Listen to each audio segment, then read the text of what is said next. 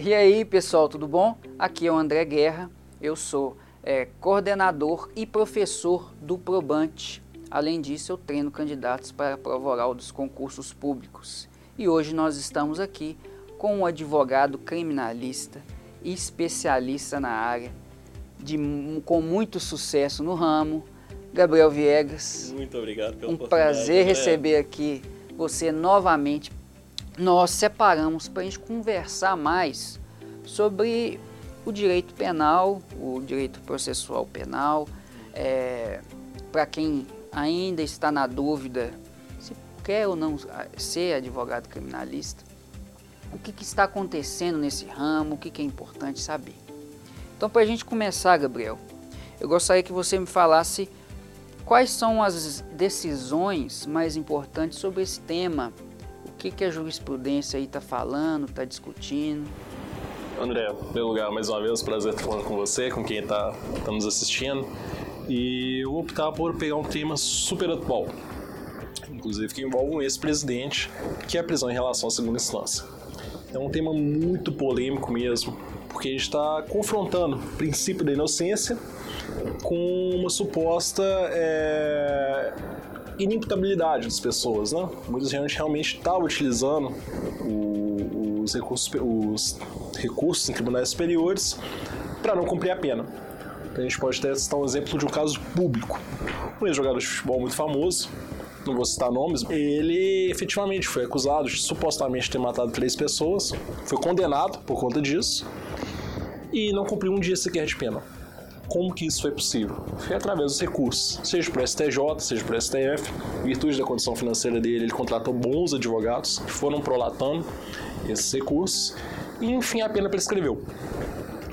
É... Então você tem um confronto de princípios muito fortes em relação a isso. Como que fica é, os interesses da sociedade, que é efetivamente ver um desviante social ser punido, ou o interesse do, do, do, do pessoa de ter os seus direitos individuais respeitados, né? Entra num confronto de princípios muito grandes que a gente estuda no direito penal parte geral, que, ou seja, a gente está alongando o tema, tá, tá ficando de conteúdo de alto nível, que é o garantismo penal integral, né? Que é um meio termo entre aquilo que é o interesse da sociedade e o interesse do indivíduo. A gente não pode pensar num garantismo mononuclear, que olha só para um lado. E, a meu ver, com devido respeito aos seis ministros do Supremo Tribunal Federal que votaram a favor da prisão de segunda instância, a meu ver, isso fere de morte a, prisão de, a presunção de inocência. É... Os seis ministros que votaram a favor pensaram muito do ponto de vista prático, mas com devido respeito, não, não, não pensaram em todo o garantismo que existe na legislação. Um tema muito polêmico, eu particularmente sou contrário, acredito eu que o Supremo Tribunal Federal vai mudar esse posicionamento, principalmente por conta do, do, do voto da ministra Rosa Weber, ela deu a entender ali que não concorda com isso, mas votou por, por fatores que, que não vêm ao caso, né? Isso explicitamente ela falou. Então acredito eu que o Supremo Tribunal Federal vai mudar de posicionamento. Mas é uma questão bastante polêmica. É, eu mesmo sou contrário ao seu entendimento. É, acho que segunda instância já tá bom para decidir as coisas. Né? E já temos o argumento dos fatos, né? Já. Mas é, seria difícil um advogado criminalista defender o contrário, né? Então você mesmo tem que, inclusive, defender a criação de um novo tribunal superior ao STF para que vai ficar... ser que vai ser decidido por mim em decisão é, monocrática. Ah, é, exatamente. Isso, eu sou a favor disso. É, isso aí que é a parte boa, né? Ouça o André, tô falando que ele é inteligente. é, e, e, teria algum outro tema que você chama atenção também? Tem, tem sim. E, aí, de novo, vamos estar levando nosso nível aqui para uma conversa bastante alta. É... Hoje o Código Penal não admite imputabilidade objetiva, né? Somente subjetivo, ou seja, seja que a pessoa atua com dolo ou atua com culpa. Entretanto, há resquícios de imputabilidade objetiva no Código Penal. E o principal crime que descreve isso é em relação à rixa qualificada. Explicando para pra, as pessoas, né? A rixa é quando várias pessoas começam a brigar, como se fossem aquelas mochas em shows de rock, algo do tipo. Eventualmente, se uma dessas pessoas sofrer um dano maior, seja de, de, de vida ou, ou o que quer que seja, todos que estão participando da rixa vão responder por risco qualificado. Poxa, mas quem fez o dano maior foi o fulano ali, o ciclano. Eu nunca nem vi o cara, eu tava a 50 metros de distância. Azar, tava na rixa, vai responder por risco qualificado. É uma questão que a doutrina bate muito forte. E eu também sou contrário a isso, só para deixar bem claro para os nossos, nossos espectadores, né? É, eu, para um advogado criminalista, tenho uma visão até bem pouco garantista bem pouco mesmo. Mas em relação a risco qualificado, eu discordo. Eu, eu vejo realmente como imputabilidade objetiva. Acredito eu que foi um erro do legislador, ele não pensou nisso na hora. A doutrina é muito forte nesse sentido. E espero que em breve os tribunais consigam corrigir esse equívoco por parte do legislador. Tá, então a doutrina majoritária não admite essa, essa forma objetiva. É, essa imputabilidade objetiva e realmente bate muito forte. E eu, para te falar a verdade, André, eu não conheço nenhum doutrinador que defenda isso. Acredito que exista, porque no direito você tem margem para todo tipo de interpretação. Mas dos principais que eu tive contato, realmente, modéstia à parte, a gente tem ali contato com, com, com uma parte considerável, não, não, não conheço nenhum autor que defenda isso. Ok. E se a gente for pensar na área do tráfico de drogas, por exemplo? Tem alguma tese específica que você chama atenção, alguma discussão acontecendo? Tem, tem sim. O, o tráfico de drogas é uma realidade, infelizmente, muito grande no nosso país, né? Realmente um problema social que, que envolve as mais variadas áreas, seja econômicas, sociológicas, filosóficas. Tem até uma dúvida muito grande, né? O porquê a pessoa entra no tráfico de drogas. E, e falando por esse fato, para depois entrar na, na, na, situação jurídica. Eu uma vez tive contato com alguns clientes que estavam regenerados, pessoas que efetivamente não, não, não tinham mais prática criminal. Questionei a eles o motivo deles terem entrado. Pensei, pô, mas financeiro eu tô vendo que não é. Você não você era gerente da boca e você não ganhava tanto dinheiro assim. Ele falou, não, ganhava na faixa de 1.800 por mês. Mas, pô, 1.800 você ganha trabalhando aí de, de, de, pintor, de pedreiro, qualquer coisa você ganha mais do que isso. Falei, doutor Gabriel, mas a grande questão é a fama. E ele me falou, olha, realmente eu era o cara no lugar. Eu ficava com a mulher mais bonita do, do local, onde eu chegava eu era temido, isso me agradava. Eu, o jeito que falavam de mim era com respeito. E eu sendo pintor, eu não teria essa fama toda. Então, é um problema muito grave o tráfico de drogas, né? Envolve até questões de ordem subjetiva, olha pra você ver. Pelo que esse rapaz me contou, e é um caso real, era uma questão de autoafirmação que ele se envolveu no, no, nesse âmbito tão violento, né? De qualquer forma, pro, pro, pro direito penal, não importa muito a razão do cara ter entrado lá atrás. Sei quem vai preocupar é a sociologia criminal, a criminologia, né? Ela tem que dar um jeito de resolver o problema. Então a gente tem algumas teses muito fortes do STJ contra o tráfico de drogas. É, fazendo uma outra parêntese, ao meu ver, o STJ em alguns momentos ele é muito leve com o tráfico de drogas, em outros momentos ele é demasiadamente pesado. É, eu sinto ali uma, uma desproporcionalidade entre as próprias súmulas do STJ. Mais uma que eu discordo, e aí, de novo, essa parte polêmica, não é, não é unânime não. Em relação ao tráfico privilegiado de drogas. Se a pessoa for primária, não tiver envolvimento com a organização criminosa e preencher alguns dos requisitos, ele tem uma pena muito branda do tráfico privilegiado. Muito branda mesmo. É basicamente para o sujeito que, que, que, foi envolver uma vez com aquela coisa, viu a bobagem que fez e, e vai ser solto, né? Bem, na verdade, foi uma política criminal instituída para dar uma esvaziada na cadeia, porque as prisões provisórias estavam muito, muito, muito fortes em relação ao tráfico. E aí vem no ponto que eu discordo o STJ entende que supostos, supostas investigações policiais em relação àquela pessoa já seria suficiente para afastar o tráfico privilegiado. Por que, que eu discordo disso com muita força? Porque, em primeiro lugar, a gente não está falando nem de processo ainda. A gente não teve nenhuma denúncia. E, basicamente, o procedimento policial que tem a natureza administrativa e inquisitiva vai ser suficiente para afastar o direito da pessoa. Eu particularmente discordo desse entendimento do STJ, mas ele é bastante firme, bastante firme e adotado em todos os tribunais. É interessante aí que você disse a respeito das prisões provisórias também. Hoje a gente vê um grande número de presos provisórios, né? Às vezes até superando aí os presos condenados. Tem alguma desses, assim, algum debate que ainda precisa ser feito? Você concorda com essa forma ou acha que está completamente errado? Qual é a sua opinião sobre essas prisões provisórias? André, para basilar nossa, nosso debate, eu vou citar um doutrinador que, que é um delegado de polícia. Por que, que eu cito isso? Porque eu não vou pegar um sujeito que tenha um cunho garantista, nem um, uma pessoa um advogado, né? Vou pegar um cara que é o delegado, que é o cara que investiga o crime naturalmente, pela sua, pela sua função profissional, tem a tendência a ter uma visão um pouco mais, mais voltada para a sociedade, né? Que é o Rick Hoffman. E nas visões do Henry Hoffman, as prisões preventivas foram banalizadas. E eu concordo com ele.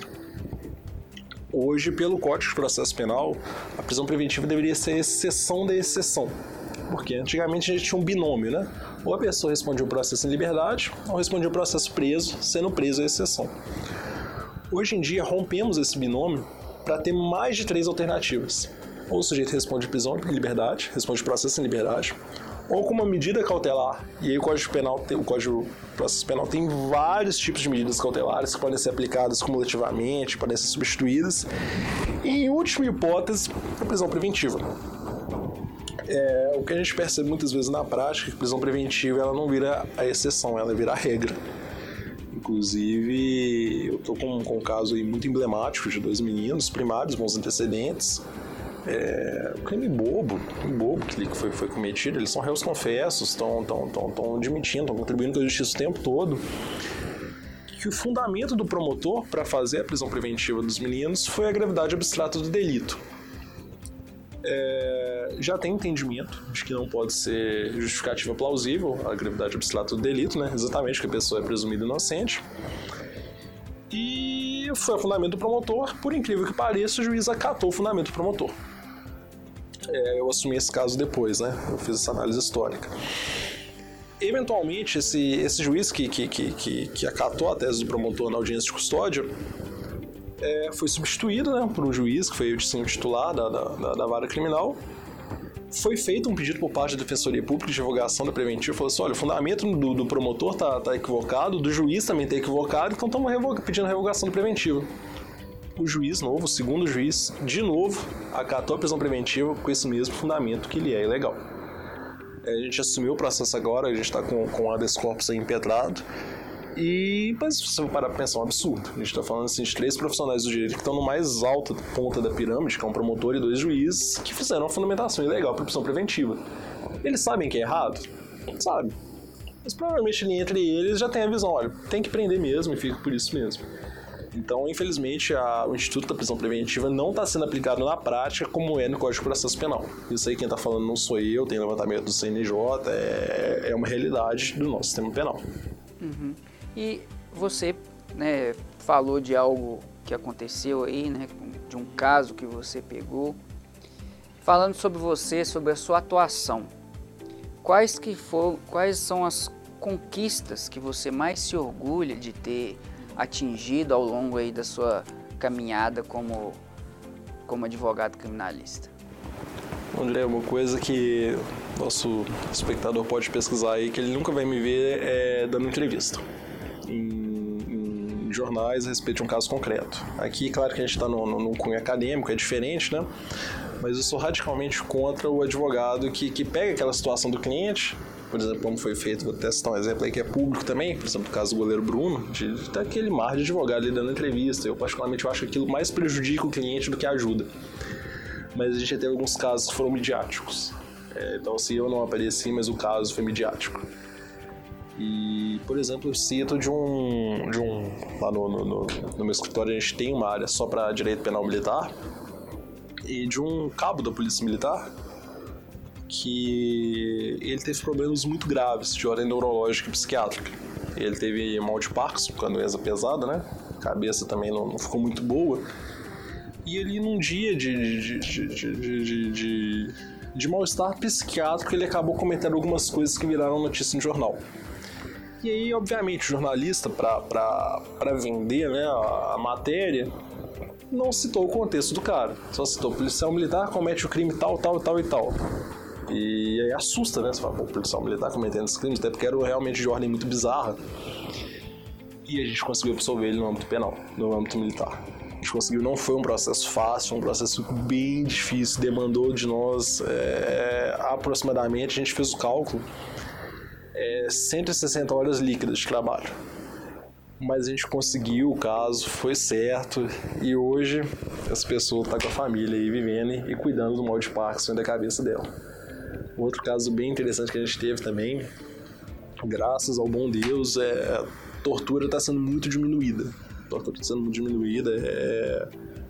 A gente tem uma lei específica, a lei de tortura, né, que é muito pesada, as instituições, a polícia militar, a polícia civil também estão muito, são muito sérias nesse sentido, então eles são radicalmente contra né, a tortura, mas infelizmente ainda existe um caso ou outro.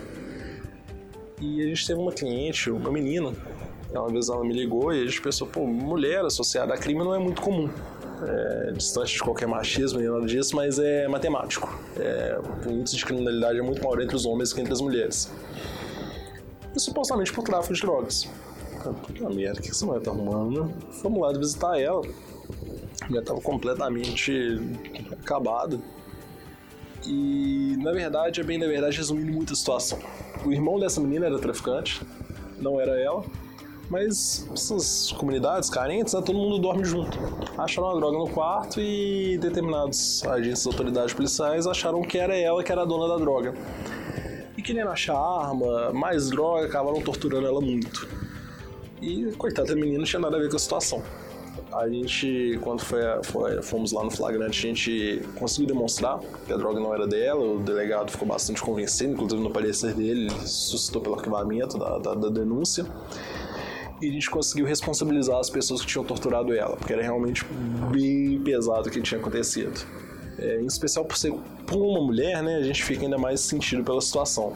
Então, apesar de todo o peso, nossa situação aí foi boa e a gente conseguiu fazer o que é certo. E isso é bom, né? Isso, isso é uma grande recompensa. E tem alguma outra é, situação que você, você ficou satisfeito com a sua atuação, a atuação do seu corpo ali? De... Cara, a gente fez um tribunal do júri que o cara era inocente. Tribunal, é, você, como advogado criminalista, eles vão te falar a verdade, né? Teve um caso que o cara falou, não fui eu, não. É, falou, pô, mas você era envolvido com crime? Não era. Eu falei, o que estão te imputando aí no meio? Falou, eu fui num baile funk, mataram o cara lá e, pô, jogaram em mim esse trem. E, e, e o Ministério Público, é, com todo respeito, né, o profissional do Ministério Público é sensacional, promotor, muito bom mesmo. Mas ele estava convencido de que tinha sido o cara mesmo que tinha matado ele. E, e havia indícios fortes em relação a isso. Para quem não está não, não, tá acostumado com o Código de Processo Penal, né, o Código de Processo Penal trabalha com indícios, que é uma situação concreta que você presume no raciocínio algo que aconteceu. E realmente indícios tinha sido esse cara. E, André, o desenrolar do tribunal de júri foi tendo, um tribunal de júri muito pesado, né? Porque o promotor era fantástico como, como, como profissional, o cara era fantástico, estava sendo um embate de, de mais alto nível. Mas o meu estagiário, ele teve um clique, eu sempre levo ele, né? Ele teve um clique sobre uma possível prova que a gente poderia ter. Eu falei, Guilherme, vai embora daqui, vai embora, vai caçar essa prova aí enquanto eu vou, vou na atuação. E a gente conseguiu provar os 45 segundos tempo que não tinha sido cara. É, a gente ganhou, foi por 4 a 0 a absolvição. Mas provavelmente se essa prova não tivesse sido juntada aos 45 do segundo tempo, a gente não sabe como teria sido o resultado, né? Então esse caso também foi, foi especial pra gente. E você contou agora da sua atuação no Tribunal do Júri. Como que é essa atuação que normalmente você faz? Você gosta, você fica nervoso antes de começar? Como você se prepara para participar de um tribunal do júri? Fica, fica, não tem como não. Principalmente porque a gente está aqui falando na, na, numa comarca de capital, né, região metropolitana. Então os promotores daqui são muito, muito bons. Muito bons mesmo. É, se o advogado não tiver amanhã no, no, no tribunal do júri, ele é engolido pelos promotores. Então o nervosismo bate mas é um nervosismo saudável, que, que te dá mais cautela, te dá mais preparo. É, cara, você tem que saber o, o, processo, que normalmente é longo, de cabo a rabo. Tudo de cabeça, todos os documentos, saber tudo certinho. Eventualmente, se a pessoa falar alguma coisa, você já, já, já, já conseguir rebater de forma bate-pronto. E você precisa ter argumentos sólidos. Eventualmente, se o tribunal do júri, é, é o jurado perceber que você está tentando enganar ele, você tem um menos. E, André, a sua questão pessoal, você como advogado, influencia no processo. Eu já, já antes de ser advogado, que é no Tribunal do Júri, né, eu fui jurado do Tribunal do Júri umas 300 mil vezes. E a gente via muitas vezes que a questão, às vezes, individual do advogado, que às vezes xingava ali um jurado, é, influenciava no resultado do processo. Então, a atuação do tribunal do júri ela vai muito além da questão processual. Você tem que saber, de cabo a rabo, tudo que aconteceu materialmente. Mas saber que o tribunal do júri ele beira, entre aspas, um teatro. Vai muito da sua atuação, da sua simpatia, da confiabilidade que você transmite. E é legal, cara, é legal. É especial a atuação do tribunal do júri. É, falando agora novamente sobre a sua atuação como um todo, né? Você atua em várias áreas é, do direito penal, né? Tem alguma tese que é importante o advogado saber, alguma tese que você usa em determinadas situações, que você confia, seja súmula, né, o, entendimento que na maioria das vezes funciona? André, é, dica de ouro que eu estou dando para quem nos, no, no, nos vê. Uma coisa que foi instituída através da resolução 213 do CNJ foram as audiências de custódias. É, ainda é uma coisa a ser trabalhada, a ainda, como é recente, né, ainda tem muita coisa que a gente está aprimorando, tá, tá, tá, tá, tá melhorando. Mas a ideia da audiência de custódia é muito legal. É muito legal mesmo. Então o que, que dá certo é o pulo do gato aí que eu trago para você que tá, tá nos assistindo. Audiência de custódia, cara, primeira coisa, pede pra família de todo jeito. Comprovante de residência, pede isso, não tem erro. Comprovante de ocupação lista, e também ali com os familiares, você pega ali um papel que de pessoas que vão assinando com o CPF atestado de, de, de boa conduta social por parte daquele sujeito. É, isso aí do ponto de vista legal talvez nem teria tanta influência, né? Mas na prática tem. Você com esses três requisitos em mãos na audiência de custódia, a chance de você conseguir liberdade do seu cliente aumenta muito. Aumenta muito. Então, um dos pulos do gato que eu dou para a audiência de custódia é essa e atenção ao que está sendo feito. É, a audiência de custódia, muitas vezes, ela é bem chatinha para o juiz, juiz fazer, né? Então, tem muitos juízes que não fazem audiência de custódia, demandam a prisão da, da, do sujeito mesmo assim, e muita gente tenta relaxar a prisão pela ausência da realização de custódia, da audiência de custódia, mas não é tão simples assim não. Não necessariamente porque não fez audiência de custódia você vai conseguir soltar seu cliente. Então, o tema que eu peço para os meus, meus nossos espectadores darem uma lida, porque isso vai atuar muito é audiência de custódia. Cara, pega a resolução 213 do CNJ, lê ela de cabo a rabo estuda bastante isso. Uhum. E, novamente, é, falando, né, você tem atuação em várias áreas e tem alguma área que você vê que as súmulas, os entendimentos do STJ ou do STF são muito importantes para a solução da situação? Algum, em relação a algum crime específico, alguma lei especial? O, o STJ ele é o, o, rei do tráfico, né? A gente fala isso não de forma negativa, mas de forma humorística. Ele é o rei do tráfico no sentido que ele tem muitas súmulas relacionadas ao tráfico de drogas. A pessoa com atuação no tráfico, é... a, a, lei de, de, de, drogas, né, ela traz poucos tipos penais em relação ao, ao as substâncias ilícitas. A maioria dos tipos são relacionados à, à Política Nacional de Drogas, etc. Eles são do 33 ao 40, alguma coisa do tipo assim. Então, o que vai demandar mesmo a situação vai ser súmulas do STJ. STF tem algumas, mas o forte é o STJ. Em relação ao que tem que ser melhorado, né? Você me perguntou, melhorado não, que, que também tem muita influência. No escritório a gente também tem um segmento de atuação de direito penal militar. O direito penal militar ele é totalmente diferente da, do âmbito penal comum, né? É, o próprio sistema de, de, conduta nele é muito diferente. É, levando bastante nosso nível também da, da conversa, o Código Penal Comum adota a conduta do Roxin, que é um penalista estrangeiro que fala o seguinte, olha, o direito penal ele é feito para proteger um bem jurídico o direito penal militar adota a conduta do Jacobs, que fala assim, o direito penal militar ele não está preocupado com os bens jurídicos, ele está preocupado é com ele mesmo, só isso, ele só quer que ele funcione. Então o direito penal militar ele é totalmente diferente do, do que a gente está acostumado. Tem muita súmula do STM, eu posso até ser preso agora de falar isso, mas elas são menos aplicadas do que no STF e no STJ. É, por exemplo, aqui em Minas Gerais a gente tem um entendimento muito forte do, do, do Tribunal de Justiça Militar sobre a aplicação da Lei 9.099, que é a Lei de Juizado Especial para os Crimes Militares. O STM urra de, de, de, falando que isso é inconstitucional, já foi pro STF, o STF também não, não concorda. Mas a Lei 9.099 é aplicada em Minas Gerais e por um entendimento muito firme e acertado dos juízes e promotores. É, porque realmente não aplicar a Lei 9.099 para os crimes militares é, é, um absurdo. Absurdo, não, não tem muita justificativa para isso. Fala, fala em hierarquia e disciplina, mas, pô, mas como sede de outros princípios. Então, muitas vezes, no, no âmbito militar, eles peitam as súmulas do STM. E é, da perspectiva dos seus, dos seus clientes, o que, que eles mais erram, assim? Não estou nem falando em relação a determinados crimes que eles mais praticam, mas erros que você vê que faz assim, não, não devia ter feito isso, por, por que que fez isso? Por que que deixou de fazer isso? André, no nosso tribunal a gente tem uma, uma, uma uma relação muito dura com crimes em relação à Lei Maria da Penha. E a bem, na verdade, tem que ser assim mesmo, né? A Lei Maria da Penha é realmente muito pesada, você tem que ter uma aplicação especial em relação a ela. E as pessoas envolvidas em Lei Maria da Penha, elas não têm dimensão do que causa um descumprimento de medida cautelar. Cara, se aproximou da ex-esposa, seja para xingar ela, vai na cadeia. Pô, mas eu só xinguei, tem cara que matou e tá livre. Lei Maria da Penha funciona assim.